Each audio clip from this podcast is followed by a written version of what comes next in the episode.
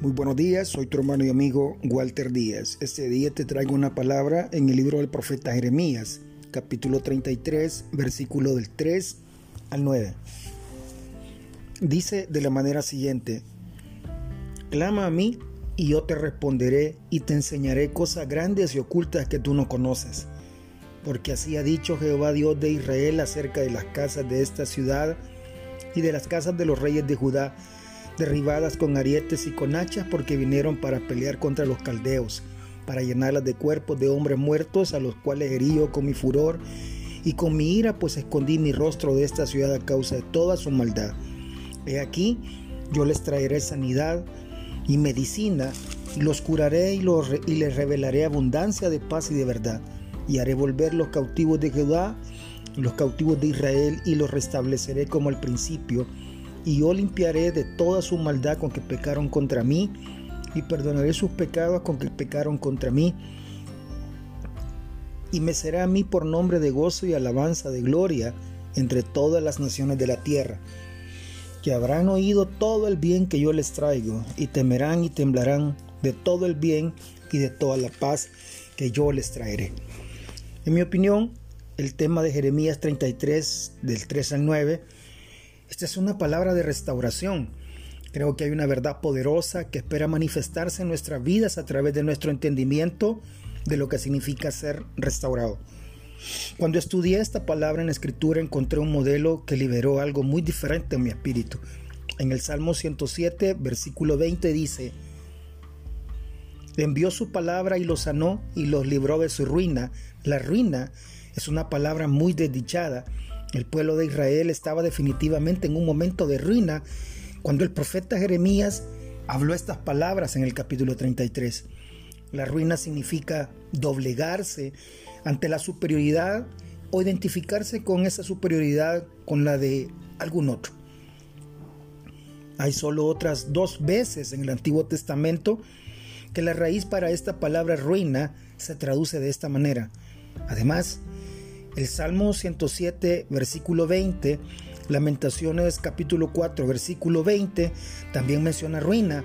La palabra usa es fosos. Israel estaba definitivamente en los fosos. Lo absolutamente opuesto a ruina o destrucción es, claro, restauración. Todos sabemos que de todo lo que Dios intentó o creó, Satanás tiene una falsificación. Pero para cualquier cosa que Satanás tenga, Dios tiene un término para eso.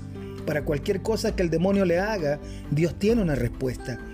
En Jeremías 30:17, Dios le dice a su pueblo, mas yo haré venir sanidad para ti y sanaré tus heridas. Dios ha prometido restaurarle del foso de la ruina. Satanás viene para destruir, hacer que se dobleguen ante el pecado, la pobreza y la enfermedad hasta el punto de la destrucción de su vida. En Oseas capítulo 4, versículo 6 dice, mi pueblo fue destruido porque le faltó conocimiento. Gran parte de la cristiandad ha sido demolida por encima del reconocimiento. Muchos cristianos han sido tan demolidos por los esquemas de ataques de Satanás que es difícil incluso reconocer el cristiano que quedó en ellos. Pero la palabra opuesta de Dios está disponible para usted. La palabra restaurar significa ascender, levantar. Esto es lo opuesto a doblegarse. Cuando Satanás quiere que nos dobleguemos ante los efectos de la enfermedad o los efectos del pecado, recuerde que Dios quiere restaurarle. Restaurar también significa transformar continuamente, liberar, traer a casa de nuevo, recompensar, recuperar, aliviar, volver, rescatar, recobrar o retribuir Dios dice que Él restaurará, Él quiere que nos recuperemos, Él quiere hacernos regresar, Él quiere exaltarnos, elevarnos, no por el hecho de que seamos exaltados, sino de apoyar nuestro propósito en Él. Cuando Él nos restaura, podemos continuar ministrando o predicando y haciendo cualquier cosa que seamos llamados a hacer. ¿Cómo somos restaurados? La respuesta está sencillamente expresada en Jeremías capítulo 33, versículo 3. Clama a mí y yo te responderé y te enseñaré cosas grandes y ocultas que tú no conoces. Tenemos que extendernos y amar a Dios No solo creo que Dios puede restaurarnos, creo que Él cuida de su palabra se cumpla. Nada más puede restaurarnos. Y esta es la confianza que tenemos en Él. Que si pedimos alguna cosa conforme a esa voluntad, Él nos oye.